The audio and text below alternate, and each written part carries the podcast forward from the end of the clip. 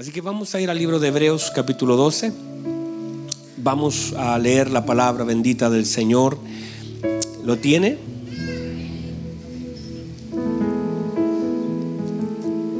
Dice así la palabra del Señor. Por tanto, nosotros también, mire, nosotros, se incluye, nosotros, nosotros también, teniendo en derredor nuestro tan grande nube de testigos, despojémonos de todo peso y del pecado que nos asedia y corramos con paciencia la carrera que tenemos por delante, puesto los ojos en Jesús, el autor y consumador de la fe, el cual por el gozo puesto delante de él sufrió, menospreciado el oprobio, y se sentó a la diestra del trono de Dios.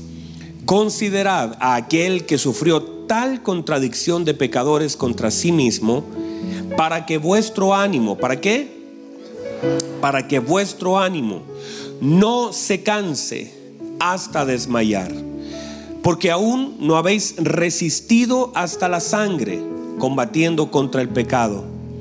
Y habéis ya olvidado la exhortación que como a hijos se os dirige diciendo, Hijo mío, no menospreciéis la disciplina del Señor, ni desmayéis cuando eres reprendido por Él. Dice, porque el Señor al que ama, disciplina y azota todo aquel que recibe por hijo.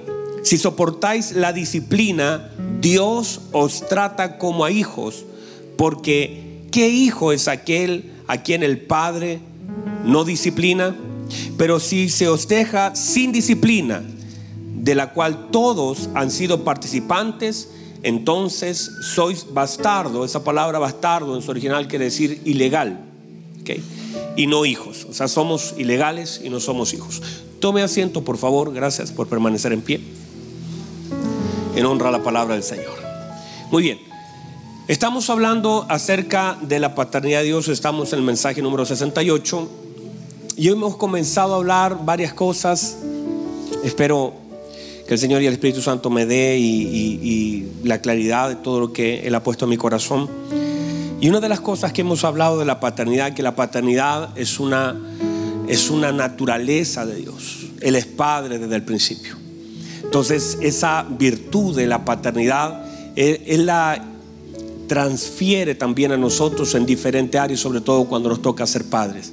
Y en la medida que nosotros vamos conociendo la profundidad de la paternidad de Dios, vamos sintiéndonos mucho más seguros porque toda, toda paternidad te da seguridad. Por supuesto que nos da seguridad. El hecho de saber que papá está, uno tiene la experiencia, yo conozco muchas de sus experiencias de padres que eh, son ausentes. Y cuando digo ausente, no solamente expreso la ausencia en cuanto a la presencia de un padre, sino también a la presencia de interés, a la presencia de, formación, a la presencia de intervenciones. O sea, un, padre podría estar eh, en casa y estar allí tomando un desayuno, pero ser irrelevante en la vida de alguien. Y a veces incluso la presencia ha dañado más que la, que la ausencia. Cuando un padre está lejos del Señor, su presencia a veces hiere más que la ausencia. Porque en la ausencia, míreme por favor, en la ausencia Dios toma lugar así. Y él dice, yo soy el padre del huérfano. Por lo tanto, en la ausencia de un padre, el Señor toma el lugar. Pero cuando ya hay una figura paternal, entonces se espera que ese padre pueda asumir la responsabilidad que significa la tarea asignada.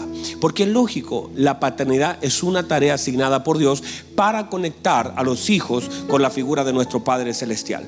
Y en la medida que nosotros seamos exactos en esa tarea, podremos bendecir a la generación y conectarlos. Nosotros debemos hacerle entender a nuestros hijos que nosotros somos conectores que nosotros estamos aquí de paso y nuestra tarea termina hasta el día que, nosotros ya partimos a la presencia del Señor, pero siempre ellos deben ver a nosotros como un, conector, como, como un bypass, como una forma de que nosotros conectamos a ellos con la paternidad de Dios. Y en la medida que nosotros hagamos un buen trabajo los primeros años, la mente de nuestros niños va a ser entrenada para comprender confianza, para entender que las cosas no vienen del supermercado, vienen de Dios, que la provisión no es el trabajo, que la provisión es nuestro Dios, que Él podemos nosotros faltar en algún momento y debemos hacerles entender, hijo, nosotros tenemos tiempos contados, nosotros somos limitados, pero vamos a recurrir a aquel que todo lo tiene, aquel que todo lo puede, aquel que todo lo conoce, y hacer esa, esa tarea es clave en la vida de un padre. La consecuencia, la consistencia, el hecho de pararse delante, aún con todos los errores, porque en una etapa de nuestra vida nuestros hijos no ven los errores. Nosotros mismos, pequeños, veíamos a nuestro padre grande, pero la medida que vamos creciendo, por eso la imagen se va distorsionando a veces en la medida del crecimiento, pero todo lo contrario en la medida de nosotros. Nosotros como hijos del Señor, nosotros nunca vamos a menospreciar a nuestro Padre porque en la medida de nuestro crecimiento vamos viendo la real dimensión o parte de la real dimensión de Dios. Vamos otra vez, otra vez, otra vez. En la medida que nosotros vamos creciendo, ese crecimiento te deja ver la real dimensión de Dios. Y eso genera mayor dependencia. O sea, es todo lo contrario. En la medida que nosotros vamos creciendo en lo natural, vamos viendo a nuestros padres. De hecho, yo hoy día mi papito me llega hasta por aquí. Mide un metro setenta y tres, yo mido dos metros y algo. Yo mido 1,81, mi papá mide 1,73. Cuando yo era pequeño lo miraba hacia arriba y me parecía gigante, ¿no le ha pasado? Pero cuando uno va creciendo uno va mirando ya la estatura, va viendo las limitaciones, vamos siendo conscientes porque el crecimiento te hace consciente. Y va viendo la conciencia de que, uy, decimos, y, más aún cuando te casas y sales de casa, ves todo el sistema en el que estabas inserto y dices, uy, nosotros hacíamos eso y eso estaba mal, o eso, no sé si le pasó a alguien. Eso, eso yo, yo no lo haría con mi hijo, por ejemplo, uno dice. ¿Y por qué? Porque uno comienza a ser consciente de algunas cosas que estuvieron mal, otras estuvieron bien, otras eran limitaciones, no tenían todo, no dieron lo que podía y uno comienza a hacerse consciente. Ya, ya no cree, a mi hijo ya le digo, no, si yo tengo superpoderes y yo todavía le hago así al semáforo y mi hijo pequeño me cree y el otro ah, le dice, no, David, eso se cambia solo, dice. Entonces me echa a perder todos mis, mis trucos. Entonces, en la medida que nosotros vamos creciendo, nos vamos haciendo consciente de la verdad, del, del, tamaño de nuestros padres. Ahora, ¿qué espera el Señor? Que en la medida que nosotros crecemos y podamos ver el tamaño de nuestros padres, nosotros los honremos. O sea, Dios te demanda honra en la conciencia de la debilidad de tus padres. Ya te diste cuenta que eran superhéroes. Ya te diste cuenta que hicieron algunas cosas mal. Ahora, a pesar de eso, que ahora es evidente a tus ojos, el Señor dice, los tienes que honrar. Honralos, ámalos, ora por ellos, bendícelos, cuídalos, atiéndelos si puedes. Si el vínculo está creado, haga algo. Pero eso es una forma como Dios demanda, en una forma consciente por causa de la revelación que Él nos va dando. Porque yo no le puedo pedir eso a una persona que no conoce al Señor, porque estará lleno de trauma, mucha gente lleno de, de conflictos internos. Pero una persona que tiene a Cristo ama al enemigo, ama. Yo he visto gente cuidar a sus padres hasta el final, personas que no fueron criados con ellos, personas que abandonaron a sus hijos, pero el amor del Padre se manifiesta en la vida de esos hijos para hacer algo que ellos no recibieron, para poder extender la mano a aquel que no estuvo ahí. Por eso eso es una obra, por eso la Biblia dice que aquel hombre movido a misericordia fue y curó las heridas, porque la misericordia en la vida de un creyente lo moviliza. La misericordia en la vida de un creyente lo moviliza.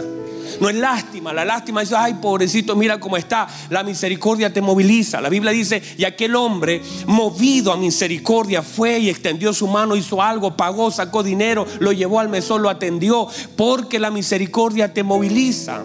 Y esos son parte de los atributos de Dios impartidos en la naturaleza de sus hijos, que ya tú no quedas indiferente. Hace días atrás Gabrielito que anda en Uruguay me decía, pastor, yo estaba, estaba por, por, la calle, de pronto había un hombre que estaba allí, estaba, eh, estaba sin chaqueta, era un jovencito pidiendo moneda, yo le solté una moneda y me dijo, le di mil pesos y me sentí tan bien y me diciendo, wow, le di mil pesos y todo.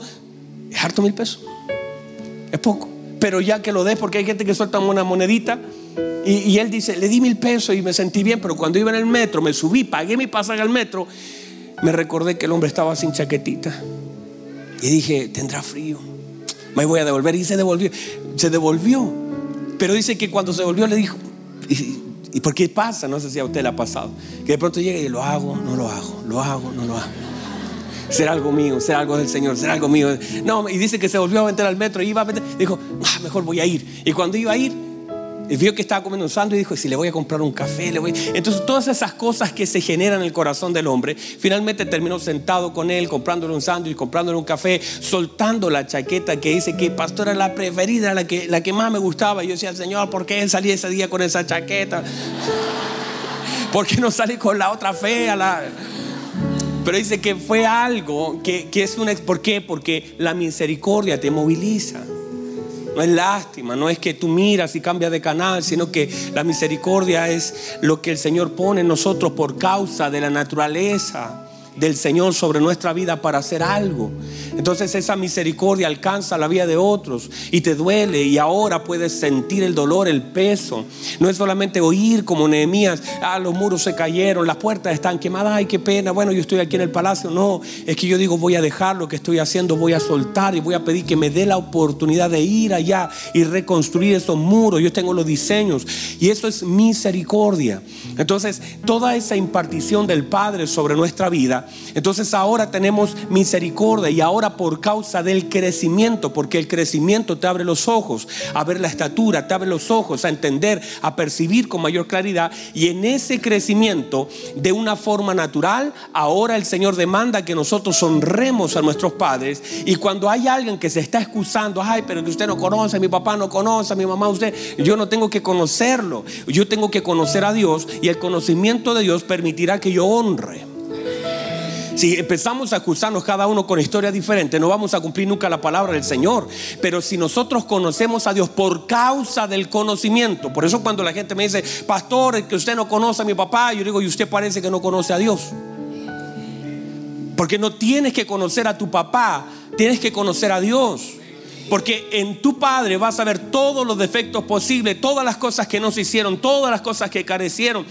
Por mil causas no vamos a justificar nada. No se nos manda cuestionar, se nos manda obedecer.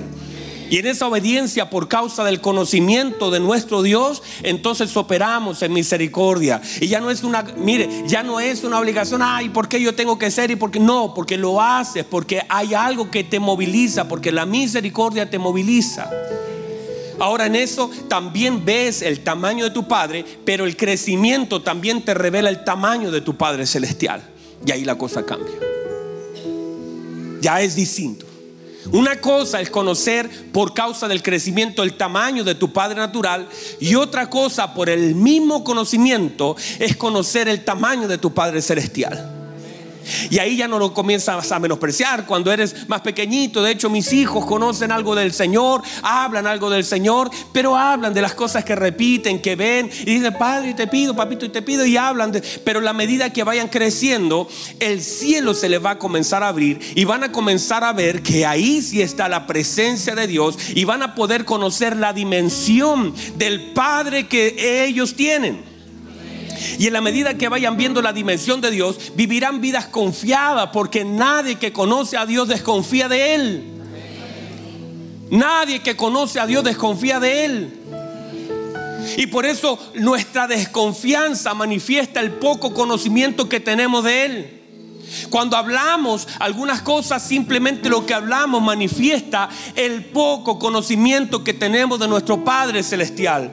No conocemos su amor, no conocemos su ayuda, no conocemos sus promesas, no conocemos su deseo, no conocemos su corazón. Entonces eh, comenzamos a criticar, comenzamos a tentar. La gente puede recibir el beneficio de Dios sin conocer a Dios. Hay gente que caminó en Israel mirando la nube, conociendo que el Señor abrió, podían contar la historia, fueron testigos de lo que el Señor hizo, de la columna de fuego, pero aunque puedes ver algunas cosas de Dios, no quiere decir que puedas conocer a Dios, porque si le conocieran sabrían que Él cumpliría sus promesas. Josué y Cabel lo, lo conocían, por eso se separaron dijeron, esos gigantes los vamos a comer como pan. Ellos no son nada delante de Dios, hemos traído uvas como testigo de que esa tierra es buena. Vamos hermanos, esforcémonos, dijeron, porque ellos sí conocían a Dios. La gente fue a conocer la tierra pero Josué y Caleb conocieron a Dios.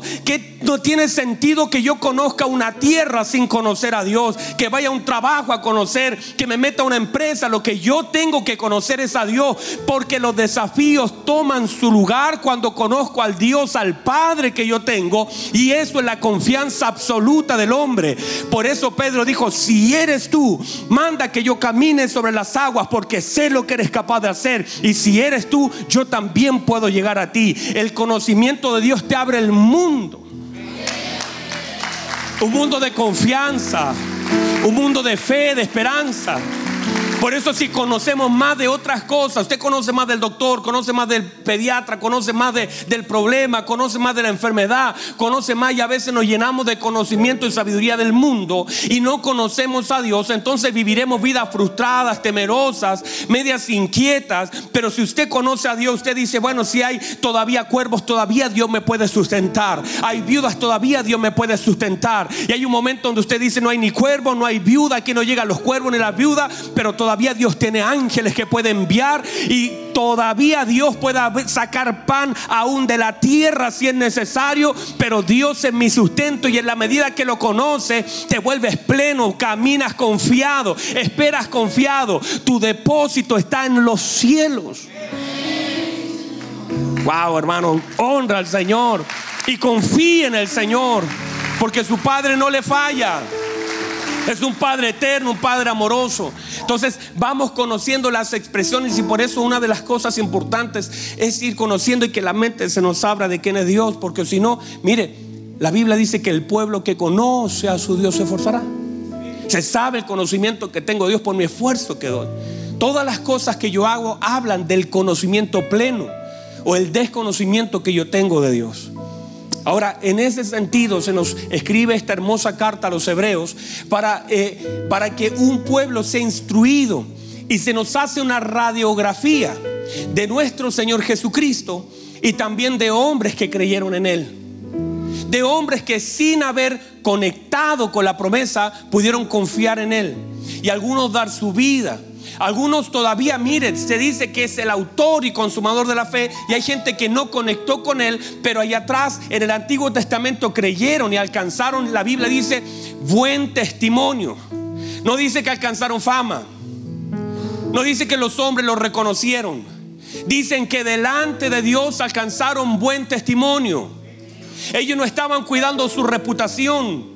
Ellos estaban creyéndole al Señor y a veces la reputación de ellos cayó, pero el testimonio subió.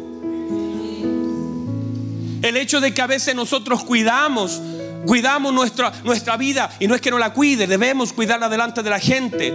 Pero lo más importante no es lo que la gente piense de nosotros, porque la gente ve lo que está expuesto, lo que yo quiero presentar.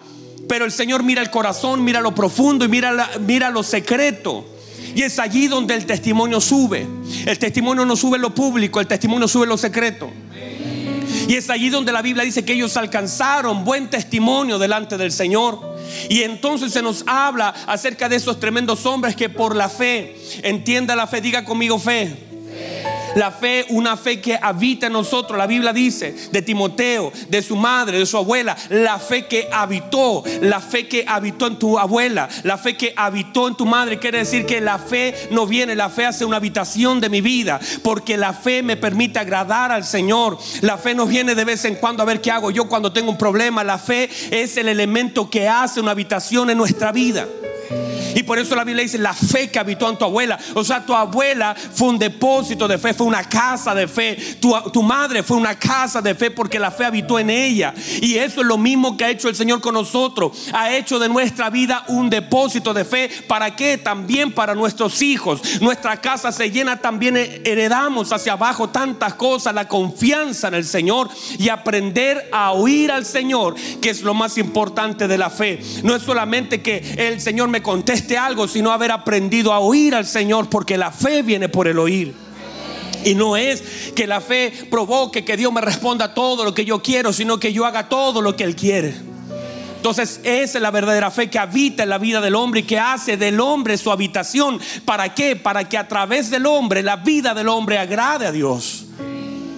Entonces Vemos a estos hombres que se nos hace una radiografía en Hebreos capítulo 11 de la fe y de ahí comienza el capítulo 12, mostrando a esos hombres que no es un listado de milagros. Hebreos 11 no es un listado de hombres que hicieron milagros, porque ahí no está Eliseo, ahí no está Elías, se dejaron a esos hombres fuera, porque la fe no es cuánto yo hago para que la... No, no, no, es haber obedecido al Señor es que yo obedecí al Señor, es que hay hombres que esperaron, hombres que honraron al Señor, hombres que construyeron, hombres que aguardaron la promesa, hombres que se hicieron, la Biblia dice, se hicieron fuertes en batalla, porque en medio de las batallas el Señor nos fortalece. La Biblia dice, estos se hicieron fuertes en la batalla. Cada batalla que nosotros libramos por causa de la fe nos hace más fuerte y salimos con músculos espirituales para decir, estoy listo para la próxima batalla. Tal era mi fuerza hace 40 años, dijo Caleb, tal es mi fuerza ahora,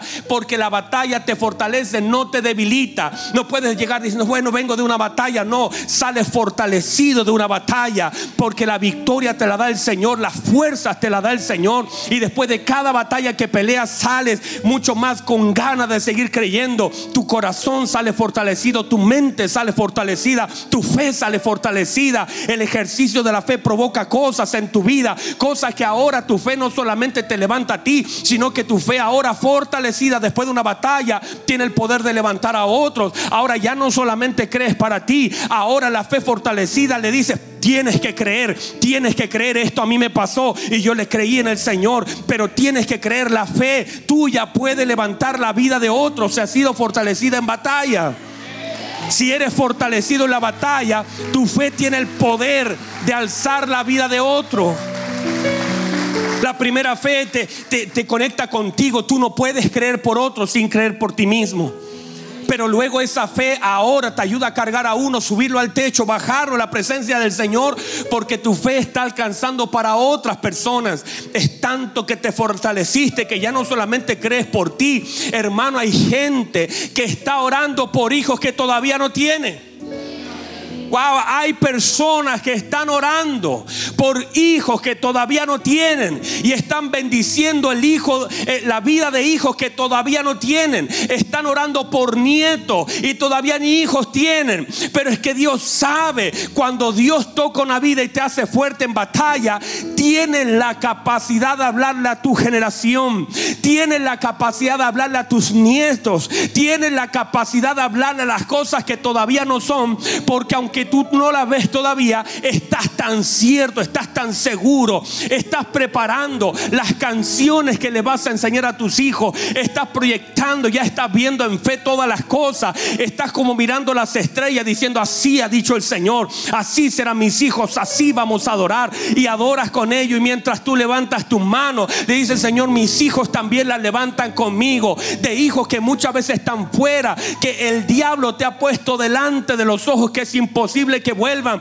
pero tú estás tejiendo allí un vestido para tu hijo, tú estás preparando, sacándole brillo al anillo, tú estás moldeando el calzado, estás alimentando al becerro diciendo, come porque mi hijo ha de volver, come porque mi hijo ha de volver. Preparen ese calzado, preparen esa comida porque lo estás haciendo en fe, no lo estás haciendo en incredulidad, no estás despreocupado, te estás preparando en oración y preparando tu espíritu para lo que ha de venir. Wow, hay gente que comienza a ejercitar su fe. Gente que comienza a llamar las cosas que no son como si fueran. Gente que le cree al Señor. Gente que confía en lo que Dios ha dicho. Gente que toma una palabra, no la suelta, la hace suya. Gente como la Ciro Fenicia diciendo, a mí no me importa que la gente no me responda, a mí no me importa. Yo vengo por mi milagro y yo no me voy sin él. Yo estoy seguro que de aquí, aquí está el que me lo puede dar. Y aunque los discípulos decían, Señor, dígale que se vaya y nos está gritando las orejas, el Señor dijo, no le voy a responder. Y ella dijo, no me importa lo que la gente diga. Aún las migajas podrán sacudir la vida de mi hija. Y tú estás confiado en el Señor, que estás en la casa correcta. Y no digo en estas paredes, estás habitando. La fe ha hecho una habitación de tu vida. Y mientras confíes en el Señor, mientras descanses en Él, mientras crezcas, creciste un poquito más y ahora conoces algo del Señor que antes no conocías. Y ese crecimiento te permite ver algo que antes no veías. Y ahora dice, uy, yo no sabía que Dios era tan grande, no sabía que Dios era tan poderoso. Ahora como Job puede decir, conozco que tú todo lo puedes y que mi pensamiento yo no lo puedo esconder. Yo hablaba cosas que no entendía de oídas, te había oído. Más ahora mis ojos te ven. Yo te preguntaré, usted me va a contestar. Ahora reconozco, me arrepiento de polvo y ceniza. Yo clamaré al Señor. Entienda que en la medida que conocemos a Dios, nuestra relación cambia con Él. Nuestra fe es transformada en Él. Tú conoces la paternidad de Dios y caminas seguro. Estás confiado como un león. Saben quién te guarda. Salmista decía, aunque un ejército acampe a mi alrededor yo no temeré, yo estaré confiado como un león, porque Jehová es el que guarda Israel y no se dormirá el que guarda Israel. Los guardias se pueden dormir, la gente me puede traicionar, pero Dios es mi Padre eterno y en Él, Él no ha de cambiar. Él es mi escudo, Él es mi roca, Él es mi castillo fuerte, Él es mi libertador. Tengo conciencia de quién es y puedo descansar. Pondré mi cabeza en la almohada y dormiré tranquilo porque el Señor guarda mis sueños. Aleluya. Aleluya.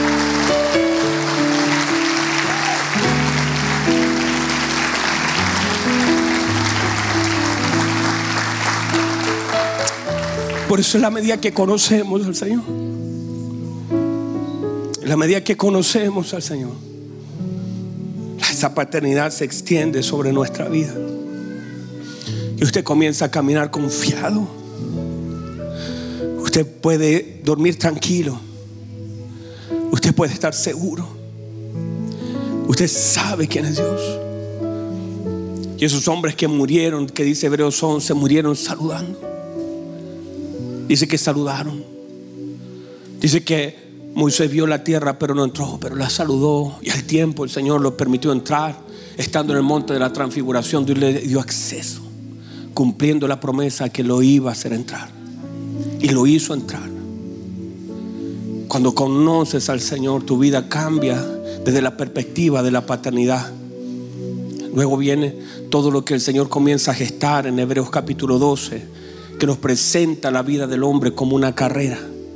Una carrera que requiere de la disciplina de un padre hacia un hijo una carrera que no es para competir entre hermanos, para ver quién sabe más, quién hace más cosas, a quién lo usa más, quién tiene más poder, quién se ama más, porque eso no es de Dios.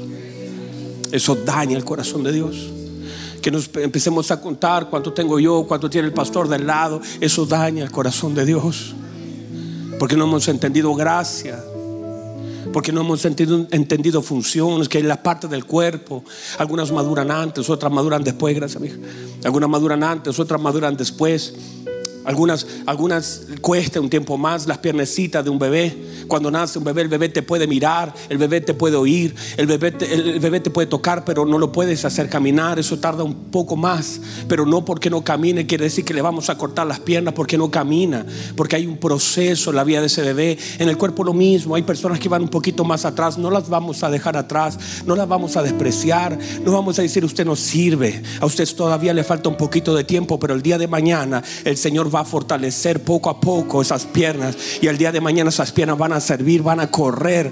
El Señor dice, los que corren, los que caminan, los que vuelan, Dios va a desarrollar algunas áreas que ahora mismo todavía no están terminadas, pero Dios las está preparando. Entonces el apóstol comienza a hablar acerca de esto. No sabemos quién escribió en realidad, pero el autor, el inspirador, el Espíritu Santo comienza a darnos luz acerca de Hebreos la importancia de correr esta carrera, de despojarnos de algunas cosas para correr, de ese pecado que nos asedia, que nos hace tropezar, ese pecado que está aquí, acá y acá y nos impide, nos hace tropezar. Dice, suéltenlo, eh, dejen ese pecado, el peso que los dobla, suelten todas esas cosas, corran con paciencia la carrera, sean disciplinados. El padre al hijo que ama lo disciplina, lo corrige, entiéndase la disciplina como una forma de entrenamiento de parte de Dios hacia la vida de un hijo como una forma de corrección. Por causa, él dice, porque qué padre hay que ame a su hijo que no lo disciplina, entiéndase, que una de las manifestaciones del amor de Dios en la vida de un hijo es la disciplina, es estar presente, es hacerte repetir algunas cosas en la vida, es estar interesado en lo que estás haciendo y cómo lo estás haciendo en algunas cosas que estamos haciendo mal, la disciplina aumenta, se, aumenta la cantidad de ejercicios, la corrección, el Señor mete su mano, míreme por favor, míreme, Dios es un Padre presente. Dios es un Padre presente. Y su presencia no se manifiesta solo en el problema, sino se manifiesta en la vida del creyente. Desde que llegaste a Cristo comenzó el Señor una buena obra. Hay cosas que inmediatamente hay gente que dice, pastor, llega el Señor, comencé a la iglesia. Algunos dicen, uy, la puerta se abrió, eh, estaba cerrada, se abrió. Y esa es, es, una forma que el Señor tiene de tratar el corazón de una persona. hay otros al mismo que llegó el mismo día, se le cerró una puerta, eh, se enfermó y otras cosas. Es forma. No, no vayas a pensar que Dios hará las cosas a tu manera. El Señor sabe perfectamente las áreas de que debe trabajar en cada uno de nosotros. Lo que no puede faltar es la conciencia y la absoluta confianza en un Dios que nos ama. En un Padre que tiene pensamientos de bien. En un Padre que tiene pensamientos de paz. Dice, para daros el fin que esperáis. Entender que hay algunas cosas que se conectan con nuestra mente hacia el final. Y en ese proceso, así como José se le dio un sueño, para que ese sueño le permita resistir todo el proceso hasta llegar más de 15 años de proceso en la vida de José, se le fue dado el sueño antes, para que pueda resistir ese proceso para llegar al final donde Dios le había prometido tenerlo. Pero ese proceso fue duro, pero fue formativo. Y en cada uno de esos procesos se vio la mano del Señor, se vio el poder de Dios, se vio el amor de Dios. Dios lo conectó con una casa, lo conectó con otro. Hubo acusaciones, Él se mantuvo firme. Y el Señor lo único que hizo durante todo ese trabajo es trabajar el corazón de José por causa del lugar tan importante donde lo había de tener. El Señor trabajó el corazón de José para perdonar a sus hermanos. Trabajó el corazón de José para poder gobernar con entendimiento y decir, aquí me trajo el Señor. Entender porque Él vio la mano, Él vio la mano de Dios en todo el proceso. Y al final cuando lo declara a sus hermanos, dijo, ustedes no me enviaron, aquí me trajo el Señor, aquí me trajo el Señor, no fue mi amabilidad, no fue mi don, no fueron ustedes, aquí me trajo el Señor. Y Él me ha capacitado, Él me ha dado la oportunidad y me trajo para preservaros la vida. O sea, Dios está trabajando en nuestra vida disciplinadamente. Está corrigiendo áreas de nuestra vida. Porque muchos de nosotros podremos el día de mañana decir, el Señor me trajo hasta aquí para preservar la vida. Me trajo hasta aquí para predicar su evangelio. Me trajo hasta aquí para hacer un testimonio. Me trajo hasta aquí para entender que un problema es simplemente una oportunidad en el reino para ver la gracia, la misericordia y para que a través de lo que yo vivo otro pueda creer. El Señor me trajo hasta aquí con su mano poderosa. Claro que en ese proceso yo guardé mi corazón. Claro que en ese proceso hubieron lágrimas. Claro que en ese proceso reclamé. Claro que en ese proceso cuestioné. Pero el Señor me trajo y ahora ya entiendo toda la película clara. El Señor me disciplinó. El Señor me guardó. El Señor me quitó. El Señor es el que abre. Pero también el Señor es el que cierra por causa de lo que Él quiere hacer en mi vida, en la vida de mis hijos, en lo que Él en su eterno plan ha diseñado para mí. Hay algo que yo no entiendo, pero confío que Él es bueno, confío que Él me ama, confío en su eternidad, confío en su plan, confío que Él no se olvidó de mí, que yo no soy una persona olvidada, que Él tiene cuidado de mí, yo no soy un hijo, un, hijo abandonado. Mi Padre está presente en los procesos de mi vida. Él va cada día pesando la intención de mi corazón, va viendo qué cosas tiene que trabajar y alguna de ellas me las quita, alguna de ellas me priva, alguna de ellas las cierra, algunas cosas que yo no hago bien me las corrige con un amor, con su palabra, otras cosas las quita por causa del diseño, pero Dios me ama. A pesar de que hay cosas en mi vida que no entiendo, ese amor se manifiesta en la disciplina de aquellas cosas a las que Él mismo me tiene que privar porque todavía no soy capaz de soltarlas. Pero el Señor de pronto saca algunas cosas de nosotros violentamente para que nosotros podamos entender que Él está en los procesos de nuestra vida, no con maldad, no porque el mismo que hizo la herida dice, Él mismo la sanará. Si algo queda herida, su mano poderosa tocará lo que tenga que tocar, sanará lo que tenga que sanar, porque Dios es un Padre bueno. Entonces estamos metidos en ese proceso. Y en la medida que usted y yo tomemos confianza y conciencia de quién es nuestro Padre, la Biblia dice, habiendo alrededor, comienza el capítulo 11, tan gran nube de testigos, la conciencia de ojos puestos sobre nosotros, de aquellos que en algún momento participaron de esa gracia y aquellos que a nuestro alrededor están viendo cómo nosotros estamos siendo formados por el Señor y que nuestra vida puede ser un testimonio para otro. Y que mi confianza, cuando gente, ayer estaba en una reunión, hermana decía, en medio de mis procesos, la gente me preguntaba, ¿y cómo usted resiste tanto? ¿Y cómo usted puede soportar? Y decía, yo puedo soportar porque Cristo me ayuda, porque Cristo está conmigo, porque Cristo. Y uno puede ser el testimonio para alguien, alguien que antes no podía, alguien que no tiene a Cristo y que yo puedo ser la llave que Dios va a usar, que yo puedo ser el canal para que alguien pueda ver la gracia y la obra del Señor sobre mi vida. Ellos no ellos necesitan los testigos. Van a ver cómo usted está corriendo, van a ver cómo usted está avanzando y van a ver que de pronto está cansado y por una cosa sobrenatural del Señor, el Señor dice, "Yo le doy fuerza al cansado y multiplico la fuerza a aquel que no tiene ninguna." Y cuando estabas cansado, como que el Espíritu Santo te da nueva fuerza y sigues corriendo, sigues caminando, no te detienes, sigues avanzando, sigues creyendo. Estabas a punto de rendir, tuviera yo desmayado si no creyera, pero te activó la fe y sigues corriendo, ahora sigues caminando. Y como que la gente hizo, yo, estuve, yo vi, estaba a punto de caer, pero de pronto se levantó. Este pobre clamó a Jehová y Jehová lo oyó y lo libró de todos sus temores. El Señor te levanta, te dice en un momento, yo corro contigo. A veces no ves nada y a veces Dios te permite ver todo, pero sigue corriendo la carrera porque estás siendo disciplinado por Dios a través del amor, a través de la formación de aquellas cosas que te quitan y aquellas cosas que te son asignadas. Pónganse en pie, por favor.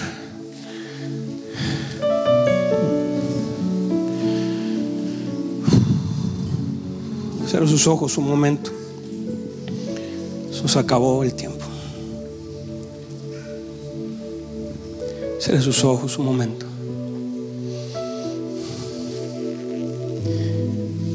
Oh Dios. Deje que la presencia de Dios va cuando Dios, su presencia, su paternidad, que Dios nos dé sabiduría, nos haga crecer para entender las dimensiones de su paternidad.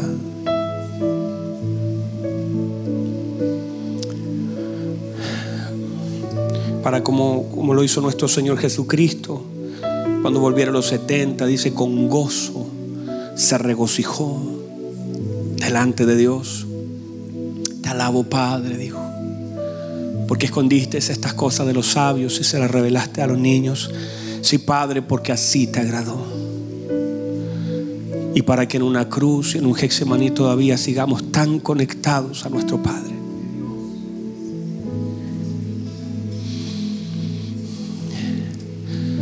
Que los desiertos nos conectemos con el Señor como Padre para que los hexemaní de nuestra vida, las decisiones más trascendentes y más dolorosas, podamos llorar a los pies de nuestro Padre. Para que no soltemos esa paternidad ni su voluntad perfecta. Aunque esté lejos de nuestros planes, sabemos que aunque estaba lejos de nuestros planes, no estaba lejos de su voluntad. Su voluntad se establece sobre sus hijos para que en una cruz, mientras todos te dejen, tú puedas sentir todavía las caricias de tu Padre. Para que todavía puedas abrir tu boca para perdonar a la gente. Porque en medio de la cruz la misericordia todavía está operando. El perdón todavía está operando.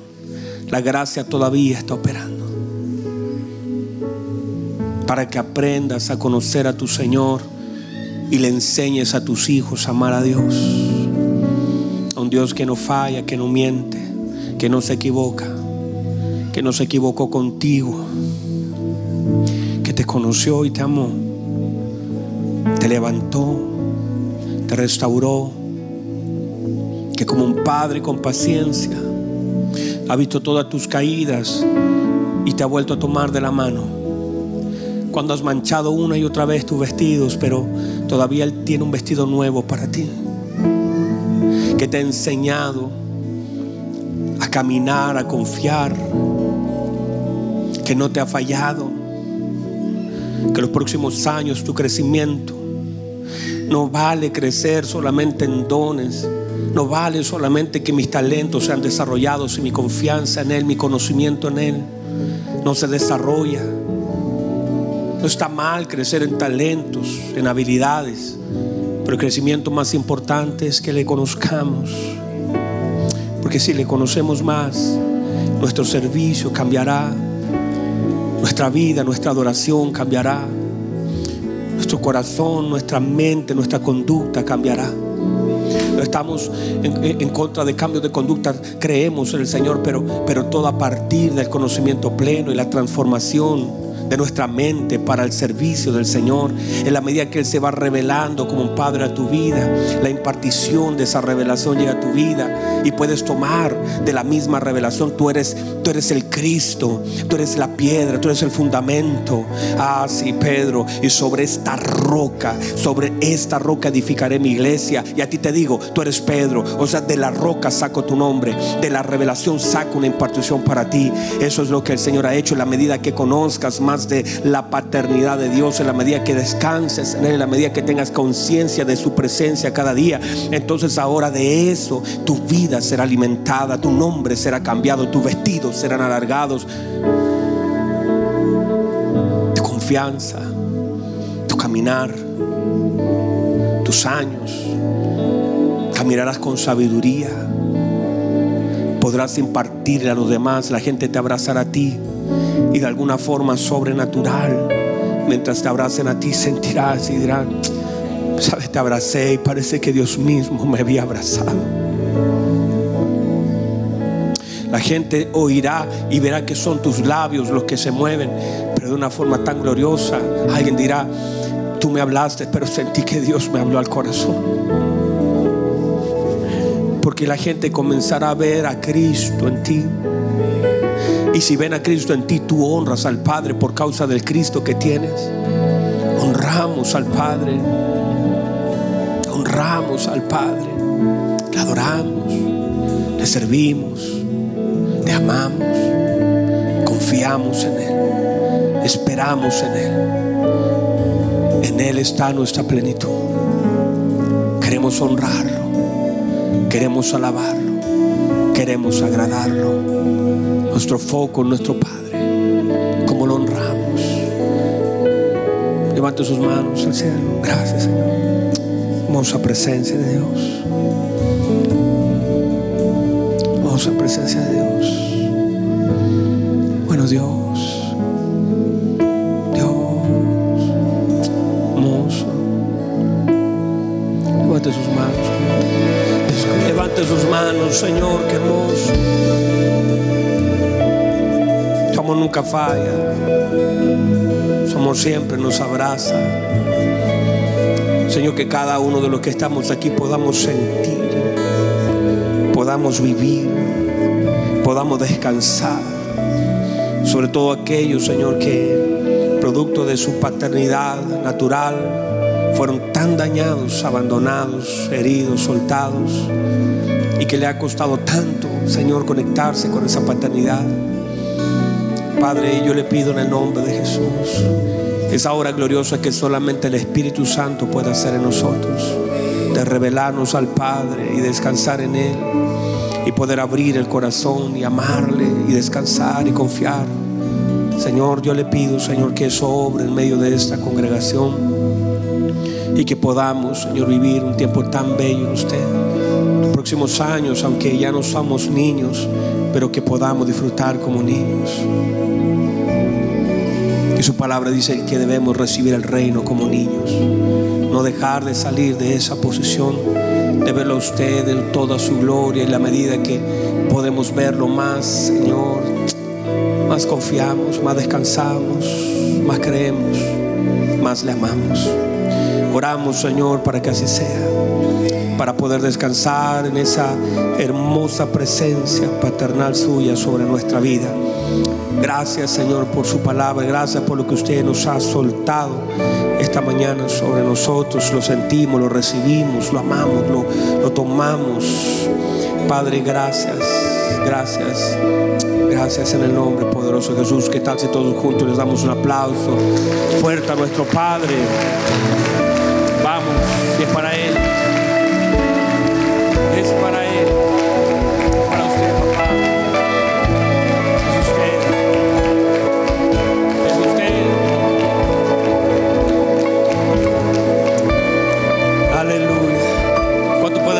palabra del Señor. De que estamos atrasados, el tiempo siempre se encuentra. Ya vamos, Dios nos va a dar un lugar mucho, mucho, mucho más, grande y vamos a tener tiempo para fluir, fluir y fluir y fluir. Pero, pero reciba esto, reciba lo que el Señor le ha dado, guarde lo que el Señor le ha dado, ese depósito del Señor.